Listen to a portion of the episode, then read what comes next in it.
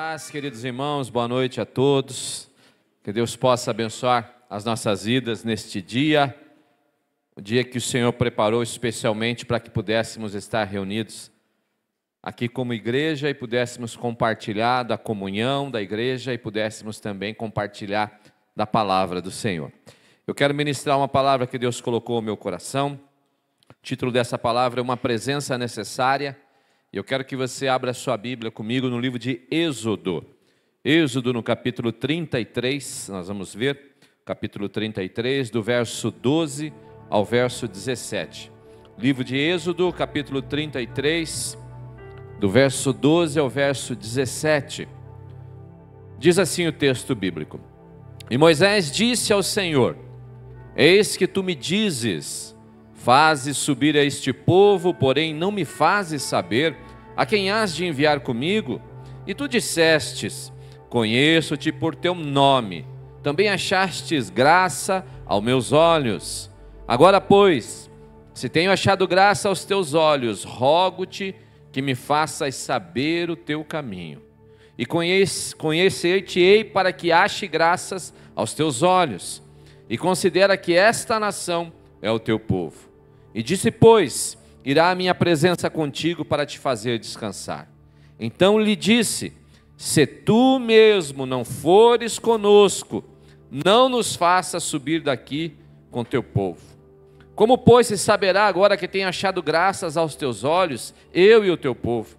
Acaso não é por andares tu conosco, de modo a sermos separados, eu e o teu povo, de todos os povos que há sobre a face da terra? Então disse o Senhor a Moisés: Farei também isto que tem dito, porquanto achastes graças aos meus olhos e conheço-te por nome. Amém. Glórias a Deus. Queridos, a nossa vida ela é uma caminhada. A nossa vida ela é uma viagem, né? A nossa vida é como se nós quando nascemos, como se nós entrássemos num trem comprássemos uma passagem de um trem e a partir dali começa então a nossa viagem, começa então esta caminhada e cada experiência da vida que nós temos nesse período em que para uns é um período longo, algumas pessoas essa viagem vai durar 90 anos, outras pessoas essa viagem vai durar 100 anos, falam aí, né, que nós somos a geração que vai viver para frente dos 90 anos. É, então, tem gente que talvez chegue facinho aos 100 anos aí. Mas a vida, então, ela é essa caminhada. Quando nós nascemos, nós iniciamos essa caminhada. Cada experiência que nós temos, cada fato importante que vai acontecendo na nossa história, é como se fossem estações, estações pelas quais nós passamos. Então tem lá a estação das primeiras palavras, né? do balbuciar as primeiras palavras quando criança, tem lá a estação dos primeiros passos, né? Os pais lembram bem disso. O primeiro passo que a criança deu, a primeira palavra que a criança falou, deu o pai ficar brigando com a mãe, que falou mãe primeiro, o pai não, falou pai primeiro, né? Fica aquela briga para saber qual foi a primeira palavra que a criança falou. E a vida vai seguindo, e as experiências vão acontecendo, e essas experiências são essas estações. A estação do primeiro dia de aula, para alguns, algo maravilhoso, aquele dia de descoberta, descoberta para outras crianças, né, um dia de desespero. Eu lembro que o meu primeiro dia de aula eu olhava, tinha dois guris que choravam, choravam, choravam lá. Eu falava, meu Deus, mas será que estão indo para um matador essas crianças aqui que não param de chorar, né? E são experiências, né? E a vida vai passando, vai encaminhando. É a estação do dia que nós aceitamos Jesus do dia que nós recebemos a Jesus como Senhor e Salvador da nossa vida, a estação do dia do nosso batismo, a estação do primeiro dia é, na faculdade, a, a, escolha da profissão que, que nós vamos exercer, a estação ali do primeiro amor, né? a estação do casamento, a estação dos filhos. Então a vida é como se fosse uma grande viagem e a vida é como se fosse, e essas experiências da vida é como se fossem estações pelas quais nós vamos passando. Algumas estações são estações felizes, são estações que deixam em nós, que produzem em nós lembranças maravilhosas que produzem em nossas vidas lembranças agradáveis que nos fazem sorrir quando nós lembramos. Mas a vida é marcada também pelas estações difíceis. As estações onde houveram perdas, as estações onde nós sofremos, as estações onde nós passamos por momentos difíceis, passamos também então pelas estações de tristezas. E são estações que também produzem em nós lembranças. E muitos de nós, às vezes, lembramos da nossa história, lembramos da nossa vida, lembramos dessas estações não tão felizes, talvez nada felizes que nós passamos.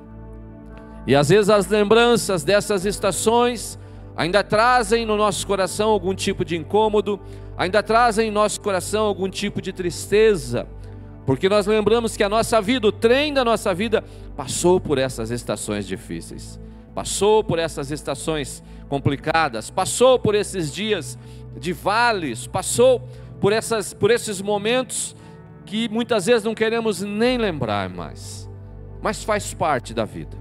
Não há como impedirmos de passarmos ah, essas experiências, não há o que nós possamos fazer para impedir de que passemos por essas experiências. A vida é marcada pelas estações boas, mas a vida é marcada também pelas estações difíceis e as estações tristes.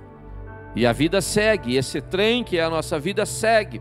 E um dia essa viagem vai terminar, não é verdade? Para algumas pessoas essa viagem vai terminar talvez lá com 90, 100 anos, 80 anos. Para outros talvez termine antes. Enfim, nós não sabemos o dia em que esta viagem, que é a nossa vida, termina. Nós não sabemos, mas sabemos que um dia essa viagem vai terminar. Ela pode terminar como termina a vida de todas as pessoas, quando acaba a nossa vida, ou talvez na esperança de nós que somos crentes, que cremos na palavra de Deus, um dia a viagem de todos terminará num único momento, quando Jesus vier sobre as nuvens, com poder e glória, para buscar a sua igreja. Mas interessante é que esta caminhada, esta viagem, é, essa história que se desenvolve da nossa vida, ela vai trazendo experiências e vai trazendo, vai marcando a nossa vida com as experiências que nós vamos vivendo.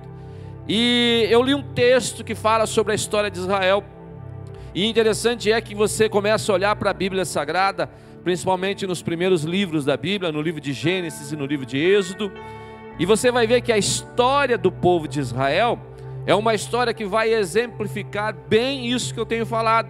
Porque a história de um povo que passa, que vai correndo, é uma história que vai se desenvolvendo e você vai vendo as coisas que vai acontecendo na vida desse povo e você vai percebendo as estações aonde esse povo está.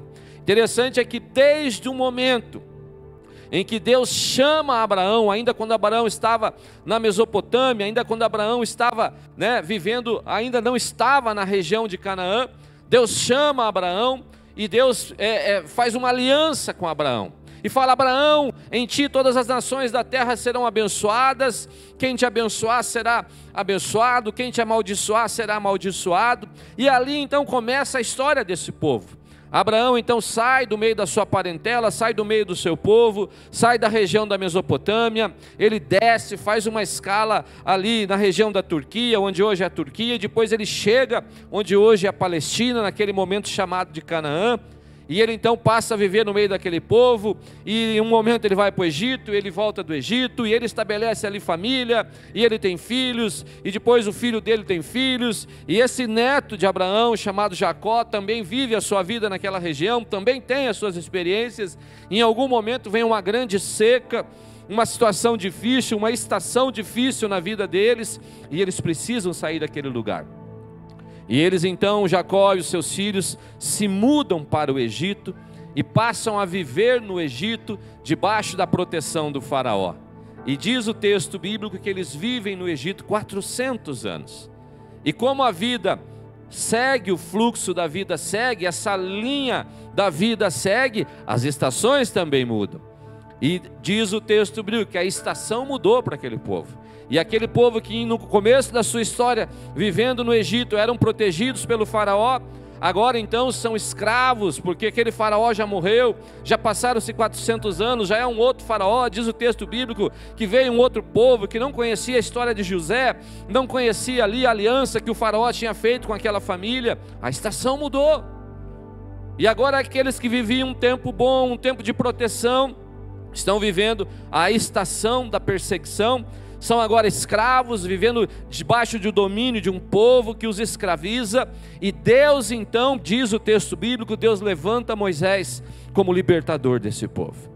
E Moisés então é, liber... é levantado como libertador, aquele que vai liderar o povo para tirar o povo daquela estação difícil que eles estão vivendo para levar aquele povo a viver a promessa de Deus, para levar aquele povo a viver aquilo que Deus tinha para eles. Então vocês conhecem a história, Deus levanta Moisés, tem lá as dez pragas, né, aquela situação como um todo, e o povo sai do Egito, o povo milagrosamente atravessa o Mar Vermelho, e o povo começa então a, a, novamente a sua caminhada. E a história vai se desenvolvendo, a história vai passando, e o povo começa a andar pelo deserto, e o povo começa a reclamar.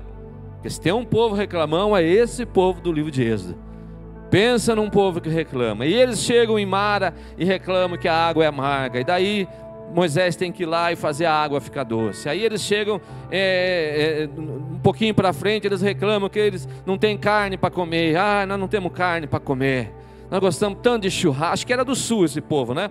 Ele reclama que não tem carne para comer é, não tem carne para comer, aí Deus faz um milagre para eles comer carne, daqui a pouco eles chegam em outro lugar, não tem água de novo, lá vai Moisés de novo, bater na rocha para fazer sair. Então, a, a, a, história deles vai se desenvolvendo e esse povo vai reclamando, e esse povo então, que está sendo guiado por Deus, esse povo que está vivendo debaixo da proteção de Deus, debaixo do cuidado de Deus, e não apenas isso, este povo está sendo conduzido pela presença de Deus. Porque a Bíblia fala que desde o momento que eles atravessam o Mar Vermelho, a glória de Deus veio sobre esse povo. Deus estava ali, a presença gloriosa de Deus estava com esse povo, através de uma nuvem que guiava esse povo durante o dia, e eles não tinham nem o sol sobre as suas cabeças, havia uma nuvem, Deus protegia até do sol, e à noite uma coluna de fogo que guiava o povo. Mas mesmo assim, mesmo tendo a presença de Deus, mesmo tendo o cuidado de Deus, mesmo sendo ali guiados pelo próprio Deus, esse povo começa a reclamar, esse povo é ingrato, esse povo não reconhece aquilo que Deus está fazendo por eles, esse povo começa a se perder nas questiúnculas da vida.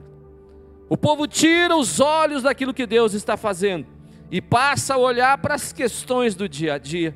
E começam a reclamar, e começam a reclamar. E então, eles chegam agora ao pé do Monte Sinai, passou-se quase um ano desde o tempo que eles saíram lá do Egito. E eles chegam ao pé do Monte Sinai. E ali então, no texto bíblico, vai se desenvolver aquele momento em que Deus vai dar para Moisés os mandamentos. E diz o texto, então, do capítulo 19 de Êxodo até o capítulo 32, então nós temos ali 13 capítulos em que acontece esse fato.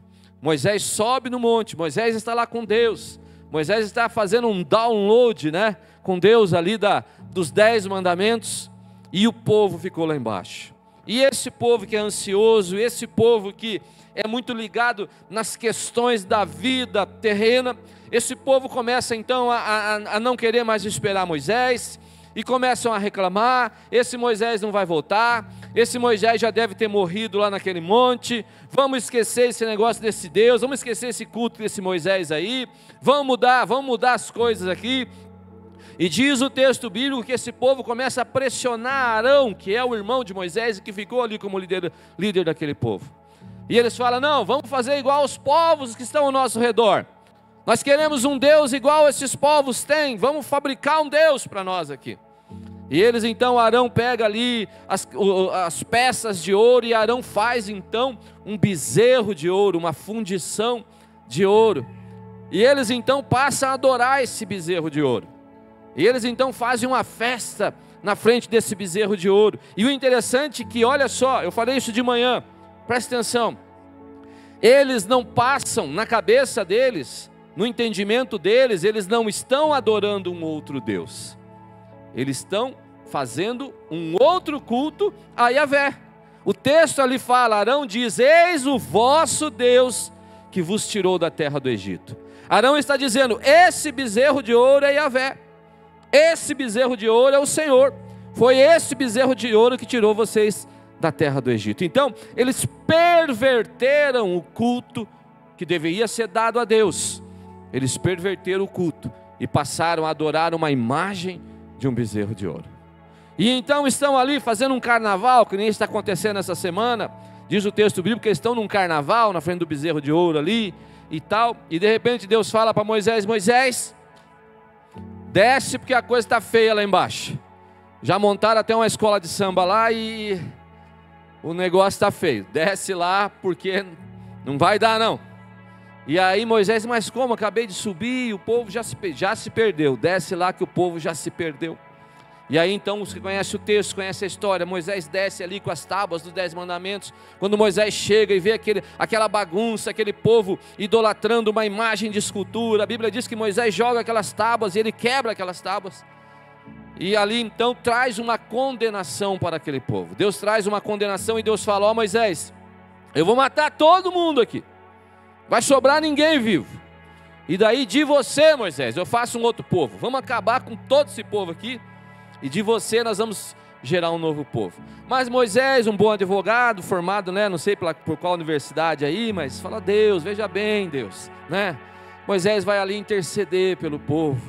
Moisés faz uma intercessão pelo esse é teu povo, o Senhor os tirou do Egito. Imagina Deus o que os outros povos vão dizer, né? Se o Senhor destruir esse povo e tal, Deus falou assim: "Tá bom, Moisés, eu gosto muito de você, então eu não vou matar esse povo mais". Mas aí Deus fala: Mas então, Moisés, é o seguinte. Eu vou, eu, você vai guiar o povo aonde o povo precisa ir, você vai levar esse povo para a terra prometida. Eu vou colocar um anjo que vai junto a vocês, um anjo vai proteger vocês, mas eu não vou mais com vocês, porque se eu andar com vocês, certamente eu vou matar esse povo. E aí Moisés fala essa célebre frase que eu li no texto que eu disse. Moisés diz: Senhor, Senhor, se tu não fores conosco, não nos faça arredar o pé de onde nós estamos. Moisés vai dizer para Deus: Deus, tudo isso é importante, a proteção é importante, o cuidado é importante, ter um anjo que anda com a gente é muito importante, mas Deus, existe algo que é muito importante, que é necessário na nossa vida, na nossa caminhada, e esse algo que nós precisamos, que eu preciso, Deus, é a tua presença. Se a tua presença não estiver comigo, se a tua presença não estiver com esse povo, se tu não estiveres pessoalmente conosco, não nos deixe sair daqui, Senhor, porque nada pode suprir a falta da Sua presença, nada pode suprir o espaço que é destinado à Sua presença em nossas vidas, Senhor. Então Moisés disse: Senhor, não nos deixe sair daqui, não nos deixe mudar os nossos passos, não nos deixes arredarmos o nosso pé daqui, se a tua presença não estiver conosco. E aí eu volto a refletir sobre a viagem da nossa vida. E eu faço uma analogia da viagem da história de Israel. E eu pergunto a você, nessa viagem que é a minha vida, que é a sua vida, o que é importante para nós? O que é importante nessa caminhada? Importante são os bens que nós podemos arregimentar, importante é o conhecimento que nós vamos adquirir na nossa vida, importante são as experiências que nós vamos adquirir, ou será que verdadeiramente importante na nossa história é a presença de Deus conosco em todos os momentos da nossa vida? Então, o que eu quero dizer para você nessa noite, quero te levar a refletir, é que não existe nada mais importante para nós do que termos a presença gloriosa do Senhor.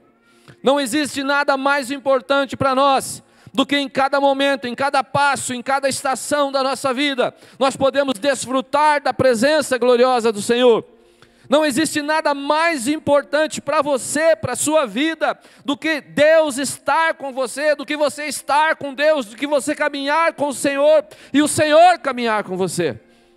E às vezes, querido, nessa caminhada nós nos perdemos. Às vezes nessa caminhada nós nos perdemos. E nós começamos a focar em coisas, nós começamos a desejar coisas, nós queremos coisas, e às vezes nesse ímpeto de desejar coisas, nós esquecemos daquilo que verdadeiramente é importante, que é a presença de Deus. E a pergunta que eu faço para você nessa noite: será que os passos que você tem dado, será que as estações que você tem passado na sua vida, Deus tem estado com você, a presença de Deus, ela é uma realidade na sua vida? Ou será que muitas vezes você tem tomado decisões, você tem tomado caminho, você tem tomado direções na sua vida, em que talvez Deus não esteja com você? A presença de Deus, ela é necessária em todos os momentos da nossa vida. E eu quero falar com vocês sobre a presença de Deus, e a primeira coisa que eu quero dizer para vocês é que o pecado ofusca a presença de Deus. Isaías capítulo 59, verso 2 diz: Mas as vossas iniquidades fazem separação entre vós e o vosso Deus, e os vossos pecados encobrem o seu rosto de vós, para que não vos ouça. Olha, Deus fala para Moisés: Moisés, vocês vão sozinhos, vocês são pecadores, eu não vou andar mais com vocês, porque Deus não compactua com o pecado. Não existe comunhão entre Deus, entre a santidade de Deus e o pecado. Nós precisamos entender isso. E se nós vivemos em pecado, nós vamos viver com um obstáculo, um abismo entre nós e Deus. O pecado ele causa a separação entre o homem e Deus, e isso é desde o princípio. A Bíblia fala que Adão vivia na comunhão com Deus. A Bíblia fala que Adão e Eva viviam numa intimidade com Deus, todo dia, na viração do dia. Deus vinha e tinha lá um papo com Adão e com Eva. Eles tomavam chimarrão na viração do dia, né? Deus chegava com a água quente, né? Um mate daquele bem bom. E vamos tomar um chimarrão aqui, Adão e Eva. Vamos conversar. Havia uma intimidade entre Deus e Adão. Havia uma intimidade entre Deus e Eva. Eles desfrutavam da presença de Deus, eles desfrutavam da comunhão com Deus. Mas diz o texto bíblico que quando Adão peca, houve então separação entre o homem e Deus. Eles foram expulsos da presença de Deus. Eles foram expulsos da presença do Senhor. Já não estavam mais na presença do Senhor. E é assim, nós precisamos entender que o pecado nos afasta da presença do Senhor. E queridos, nós estamos falando para cristãos, para pessoas que receberam a Jesus como Salvador e que são morada do Espírito Santo. Então hoje o Espírito Santo mora em nós, nós não temos uma, um, um Deus que se achega a nós, nós temos um Deus que vive em nós. Mas o pecado, ele nos traz condenação. E quando o pecado nos traz condenação, ele nos coloca num lugar de afastamento de Deus. Porque quando a gente peca, a gente não quer nem orar. É ou não é? Será que é só comigo isso? Quando a gente comete um erro, a gente faz assim, né? A gente vai orar, a gente faz assim, ai Deus. Fica meio escondido assim. É o Adão atrás da moita, né? Deus chega, Adão, onde é que você está, Adão? Adão está lá escondido. Estou aqui, Senhor, atrás da moita. Porque o pecado ele traz condenação. O pecado traz culpa no nosso coração. E a gente se sente culpado e a gente fala, eu estou sujo, eu não sou digno de entrar na presença de Deus, e isso faz com que a gente corra, com que a gente se esconda. Então é preciso entender que muitas vezes, se a presença de Deus não é uma realidade, nós não conseguimos sentir a presença de Deus, nós não conseguimos sentir estar próximos de Deus, talvez isso tenha a ver com a nossa vida, talvez isso tenha a ver com aquilo que nós estamos vivendo, com a forma como nós estamos vivendo. E nós precisamos, em algum momento da nossa história, falar, romper com a prática do pecado e dizer: Senhor, eu quero viver na tua gloriosa presença. Eu quero entrar no Santo dos Santos, sem nenhuma condenação, sem nenhum peso de culpa. E quando nós aceitamos o perdão, quando nós aceitamos o sacrifício de Jesus na cruz do Calvário, quando nós aceitamos que o sangue de Jesus derramado na cruz do Calvário pagou todos, não algum, todos, todos os nossos pecados, os que nós já cometemos e aqueles que iremos cometer ainda. Quando nós temos a certeza e a convicção disso no nosso coração, nós entramos na presença gloriosa do Senhor, não com uma justiça própria, mas sabendo que alguém nos justificou, que alguém nos perdoou, e que Deus nos recebe não aquilo, não por aquilo que nós somos, não por aquilo que nós cometemos, por aquilo que fizemos, mas Deus nos acolhe, porque ao olhar para mim, ao olhar para você, Deus vê o sacrifício de Jesus em nós. Deus vê um corpo manchado pelo sangue do Cordeiro em nós, lavado pelo sangue do Cordeiro. Mas é preciso entender que o pecado causa separação do homem da presença de Deus. A segunda coisa que nós precisamos saber a respeito da presença de Deus, Êxodo capítulo 13, verso 21 diz: Durante o dia o Senhor ia diante deles numa coluna de nuvem, para guiá-los no caminho de noite, numa coluna de fogo para iluminá-los, e assim poderiam caminhar de dia e de noite. Queridos, a presença de Deus, ela nos dá direção. A presença de Deus na nossa vida, ela nos dá direção. Então, quando você precisa tomar uma decisão na sua vida, às vezes nós chegamos diante das bifurcações da vida, nós chegamos diante das encruzilhadas da vida. Quantas vezes nós paramos a nossa história e falamos assim: meu Deus, para onde eu vou agora?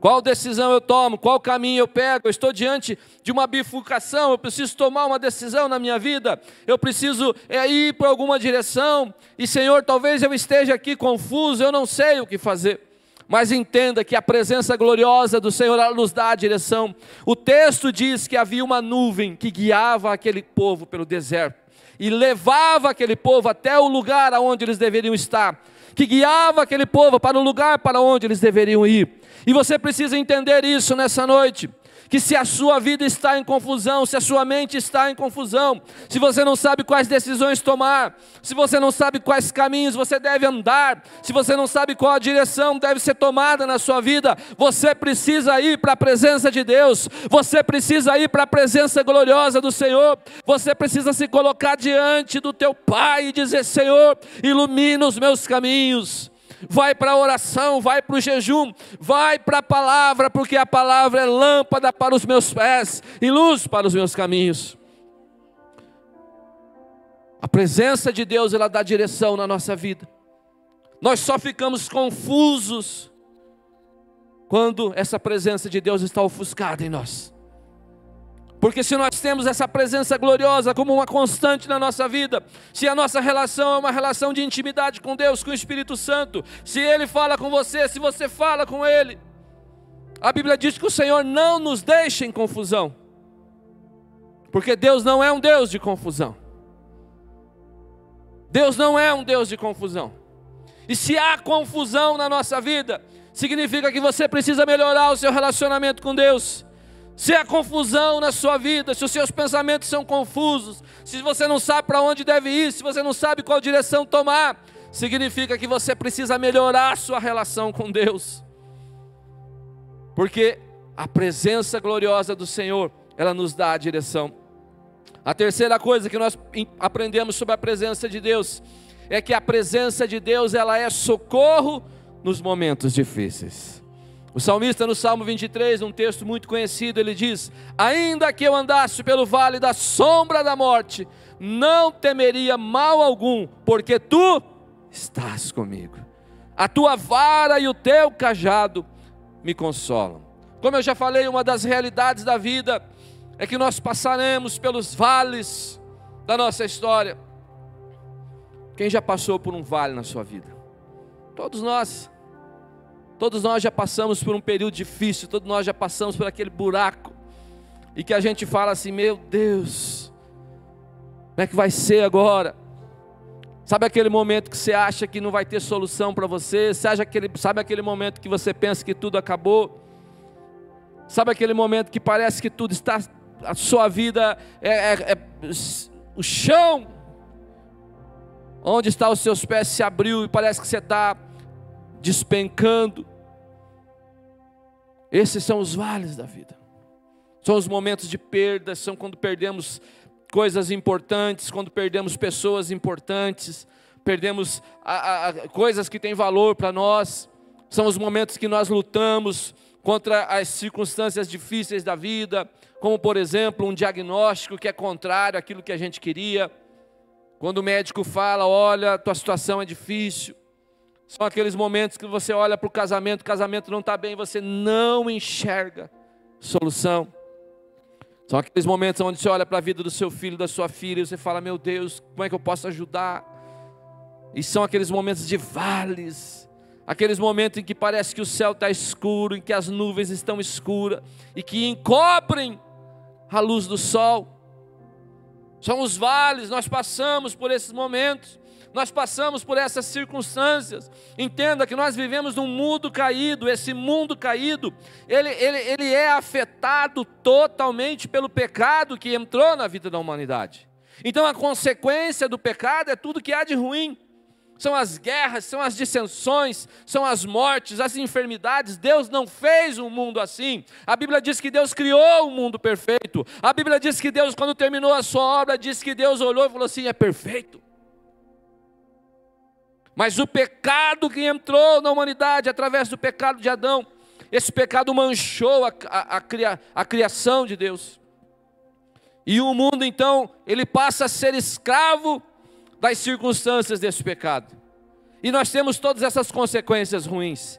E queridos, como eu disse no começo, nós não podemos impedir a nossa história de passar por essas estações ruins. Nós não podemos impedir a nossa história de passar por essas circunstâncias adversas.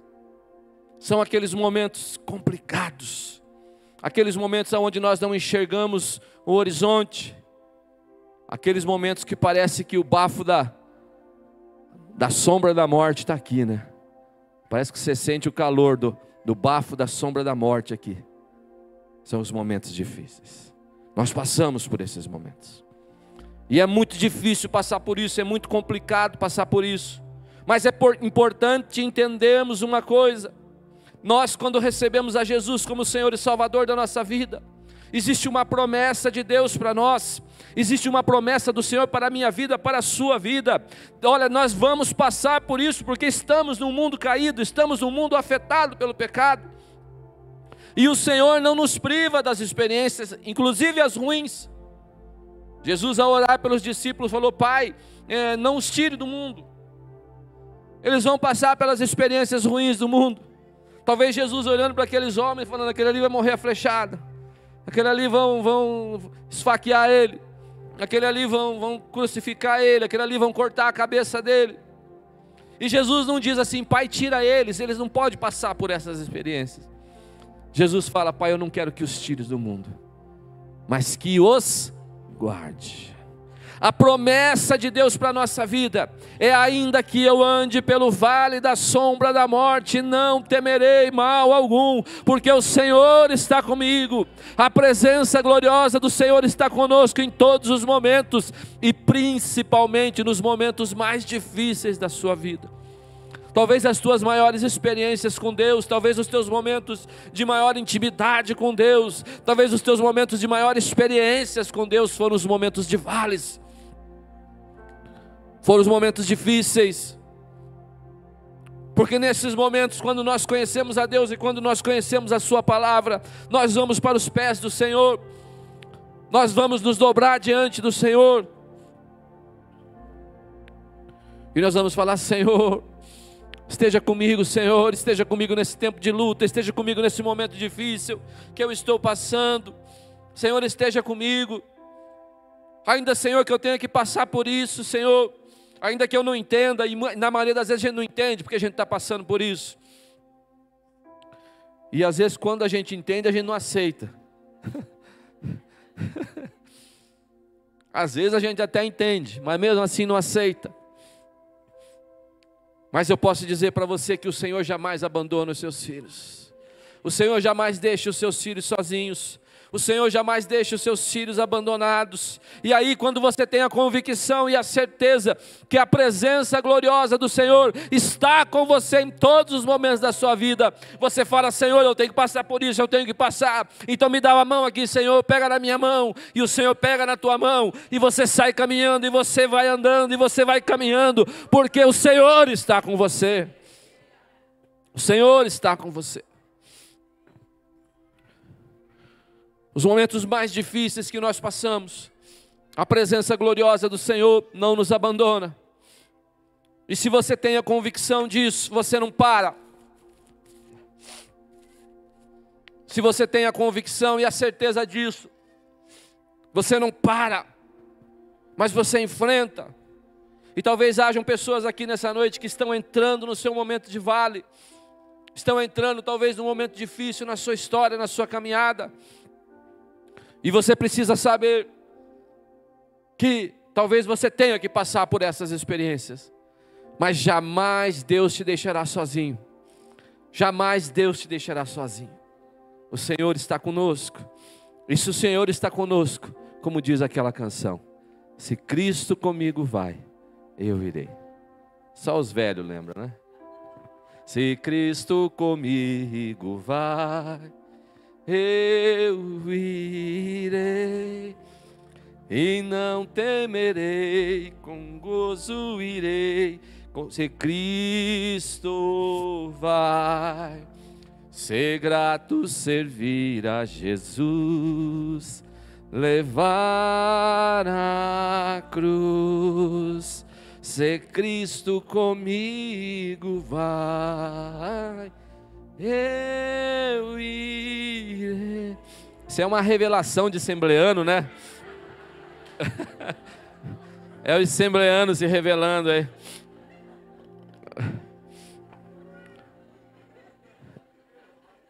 Mas é, é uma realidade, querido. É uma realidade. Se Cristo está conosco, nós vamos. Se Cristo está conosco, a gente vai. Para onde Ele nos levar, nós vamos. Vamos passar por vales, vamos passar por lutas, vamos passar por tribulação, vamos passar por dificuldade, vamos passar por aperto. A vida não é um mar de rosa, como alguns pregam. Mas se Cristo está conosco, nós vamos, nós vamos, porque a certeza da vitória não está na circunstância, mas a certeza da vitória está naquele que está conosco, daquele que anda conosco, daquele que nos pega pela mão. Nós vamos, nós vamos, porque a presença de Deus ela é um socorro nos momentos difíceis. Quarta característica da presença de Deus, a presença de Deus, ela é a certeza da vitória. Mas a falta desta presença é a certeza da derrota. Queridos, se você está com Cristo, você vai e você será abençoado. Você será vitorioso. Mas quando você age por conta própria, e quando você toma seus, as suas direções, quando você toma as suas decisões, que são aquelas decisões que Deus fala: olha, nisso aí eu não estou com você, não. Nisso aí eu não estarei com você, não. Com certeza nós somos derrotados. O texto, eu falei que a vida de Israel nos traz exemplos disso. E um pouquinho antes desse texto que nós lemos, ainda lá no capítulo 14 de Números, no capítulo 14, eles chegam ali em Cades Barneia. Cades Barneia é a última re região aonde eles estariam, para daí o próximo passo seria descer, atravessar o Jordão e entrar na terra prometida. E quando eles chegam naquela região chamada Cades Barneia, até o pastor pregou sobre esse texto na semana passada. Deus fala assim: Olha, vamos enviar 12 espias para olhar a terra prometida, e vocês vão olhar a terra prometida, e agora aqui é o momento da bênção, agora aqui é o momento de tomar posse da vitória, agora aqui chegou o momento de você viver a realidade da promessa que eu fiz a vocês. Vocês vão agora tomar posse da terra prometida. Olha que coisa maravilhosa. Imagine Deus falar para você: Ó, chegou o teu momento. O que, que você está esperando? O que, que você está esperando há muito tempo? Pensa aí, lembra o que você está esperando? Esse dia eu falei para uma pessoa: Ó, querido, você tem que ter em mente aquilo que você quer. Sabia? Porque tem gente que se Deus aparecer para o cara hoje e falar assim, o que, que você quer? O cara fica gaguejando meia hora, não sabe nem o que precisa que até para ganhar o milagre, até para ser abençoado, tem que estar na ponta da língua, né? Então tem esses momentos, Deus chega para o povo aqui, ó, a promessa que eu fiz a você, a bênção que vocês querem, a terra que manda leite e mel está ali. Vão mandar 12 espias lá, vocês vão entrar lá, vão espiar a terra, vão voltar, vão se armar e vão partir para dentro. Vai ser soco, cotovelada na barriga e peixeirada, mas vocês vão vencer os caras lá e, e acabou.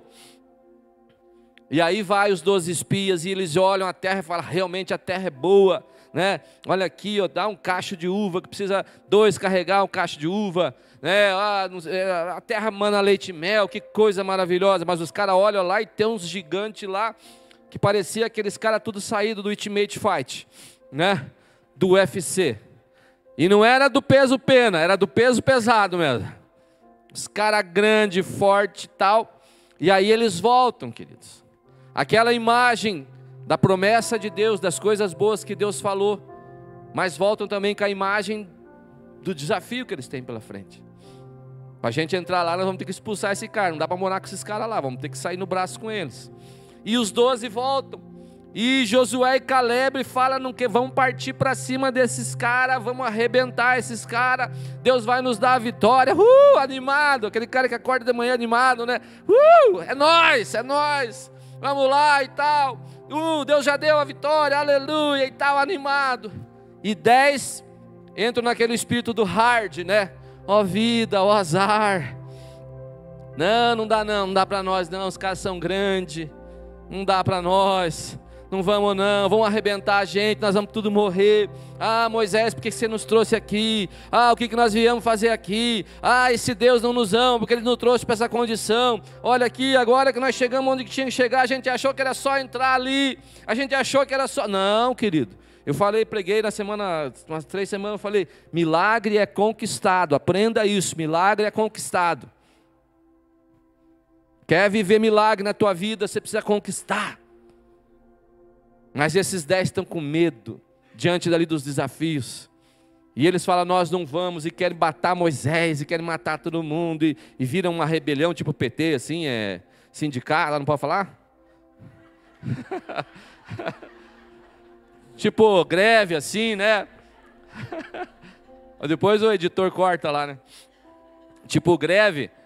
E, ah, vamos matar esse Moisés, vamos destituir ele aqui da liderança e não sei o quê e tal, e aquela aquele bagunça toda lá.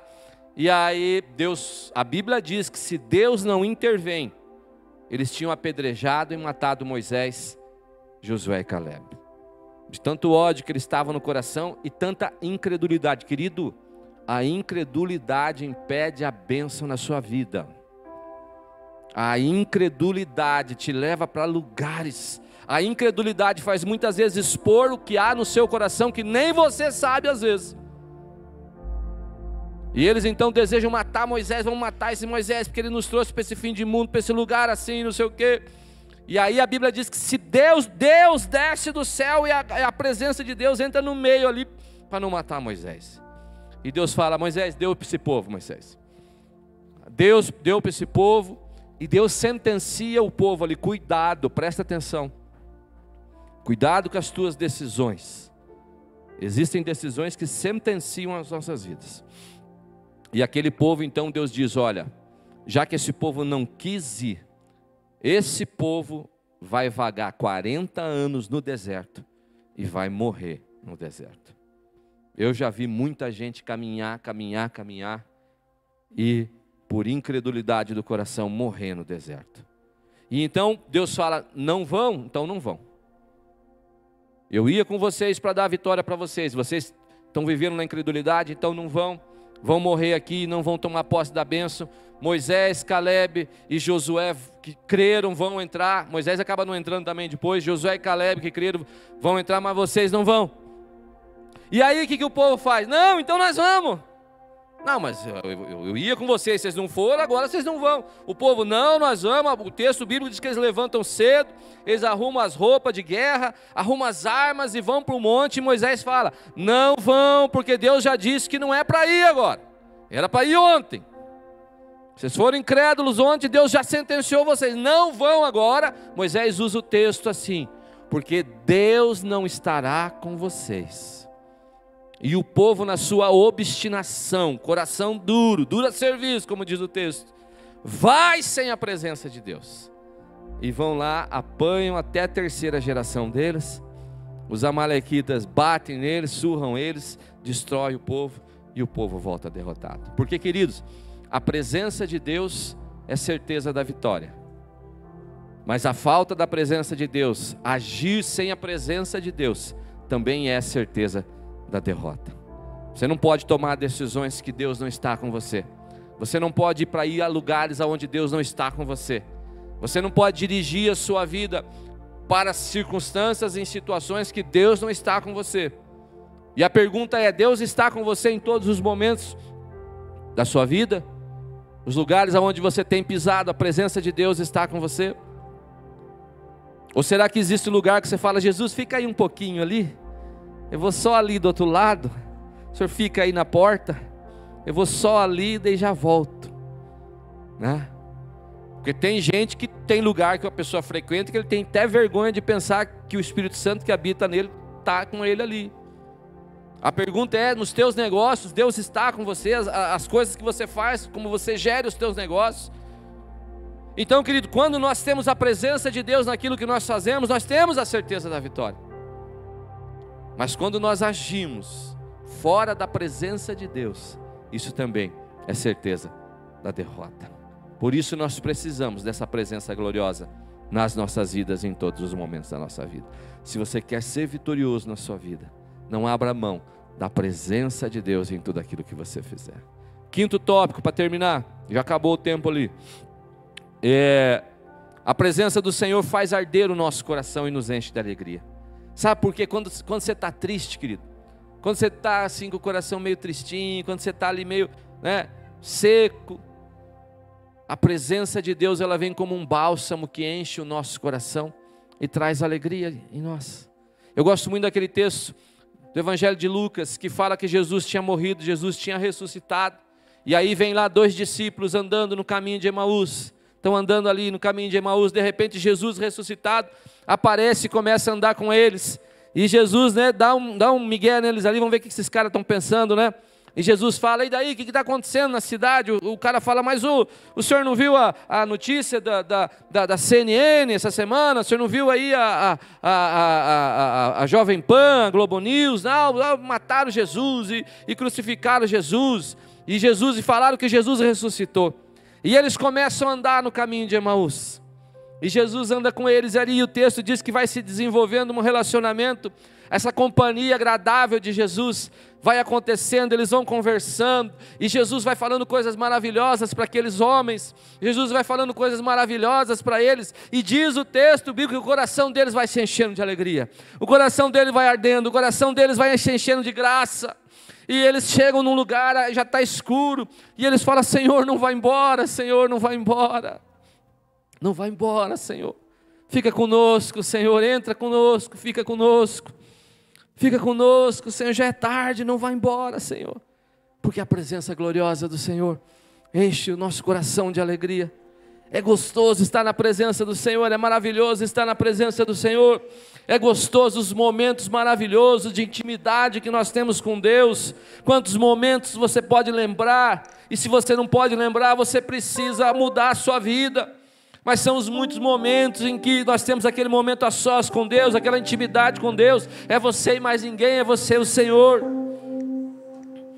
Às vezes eu levanto, faço meu chimarrão de manhã e fico ali, só boto um louvor, alguma coisa, fico ali falando com Deus. Quando eu vejo meu coração está cheio, meu coração está ardendo. Quando eu me pego, eu estou ali chorando na presença. Eu não sei porque eu estou chorando, mas eu sei que o meu coração está cheio, há um calor no meu coração há uma satisfação, e parece que o tempo para, são momentos que parece que o tempo para assim, você fala, Senhor, que isso não acabe. Será que você lembra ainda desses momentos na sua vida? Ou será que faz muito tempo que você não vive isso? Porque a presença do Senhor arde o nosso coração. A presença do Senhor faz arder o nosso coração. Eles falam: Senhor, não vai embora. Não vai embora, Senhor, não vai embora, Senhor. Não vai embora, fica conosco. E daí veio aquela canção novinha, né?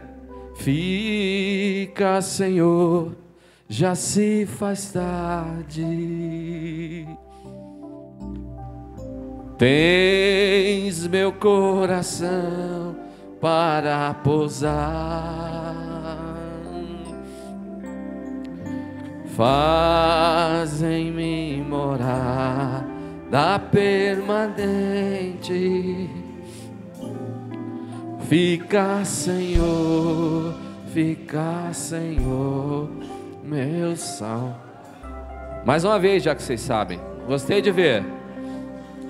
Fica, Senhor, já se faz tarde.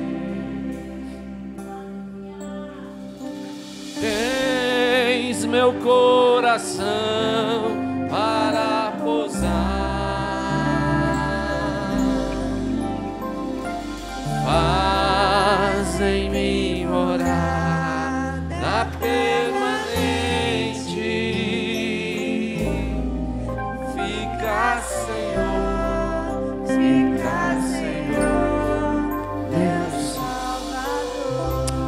Pergunta que eu te faço nessa noite.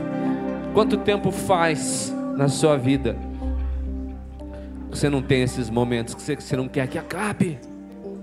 Quanto tempo faz na sua vida que você não tem é, essa intimidade, essa comunhão com Deus, esse tempo de intimidade com o Senhor, em que parece que os céus se abrem, parece que o tempo para, há um rompimento de Deus com as leis da física, Deus transpõe a linha do tempo, a limitação do tempo e do espaço, e às vezes aquele teu quarto parece que é o lugar que os céus está aberto. Às vezes é no teu quarto, às vezes é na tua sala, não sei onde é, às vezes é no teu carro. Mas a pergunta nessa noite é quanto tempo faz que você não sente essa presença gloriosa de Deus na sua vida? Quanto tempo faz? Ah, queridos, é necessário você sentir saudade da presença do Senhor. É necessário você sentir saudade desses momentos, é necessário você sentir falta da presença do Senhor. Porque nessa história, nessa viagem, nessa caminhada que é a nossa vida, às vezes nós nos perdemos com coisas, com coisas, com coisas. Eu lembro da história de um pastor que ele dizia, ele já era um homem de meia idade, e ele falava que ele estava cuidando do seu pai, que já era um ancião, já era um homem velho. E ele disse: Olha, hoje eu tenho oportunidade de estar com meu pai, eu abraço meu pai, eu cuido do meu pai, eu sirvo ao meu pai.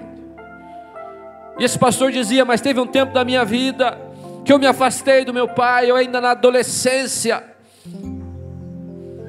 Eu briguei com meu pai por causa de uma calça jeans, ele falou. Eu, adolescente, com aquele ímpeto de adolescência, e meu, eu queria uma calça jeans, meu pai não podia comprar para mim. E ele falou assim: Olha, eu briguei com meu pai e a gente discutiu, e talvez ele também não foi sábio naquele momento. Ele me falou coisas que me machucou, e aquilo me afastou do meu pai. E ele falou assim: Eu passei alguns anos da minha vida afastado do meu pai. E ele disse: Olha, e hoje meu pai está aqui, um idoso, e eu cuido dele, e eu desfruto da presença dele, mas eu começo a lembrar do tempo que eu perdi da presença do meu pai, por causa de uma calça, por causa de coisas. E quantos são os cristãos que não desfrutam da verdadeira presença, da verdadeira comunhão com o Senhor por causa de coisas? Porque talvez você quis algo e Deus não fez aquilo que você queria. Talvez você queria algo e Deus não te deu aquilo que você queria. Talvez até mesmo para o teu próprio bem. E quantos são as pessoas que se afastaram da comunhão? E ele dizia: Olha, olha para o meu pai hoje, meu pai está prestes a morrer. E a única lamentação que eu tenho é o tempo que eu perdi afastado da comunhão e da presença do meu pai, por causa de coisas. E eu pergunto para você nessa noite, na viagem que é a sua vida, nas estações e nas experiências que você tem, será que não existem coisas que têm sido um empecilho de você desfrutar de uma comunhão com o seu Pai? Fique de pé, fique de pé, fique de pé nesse momento.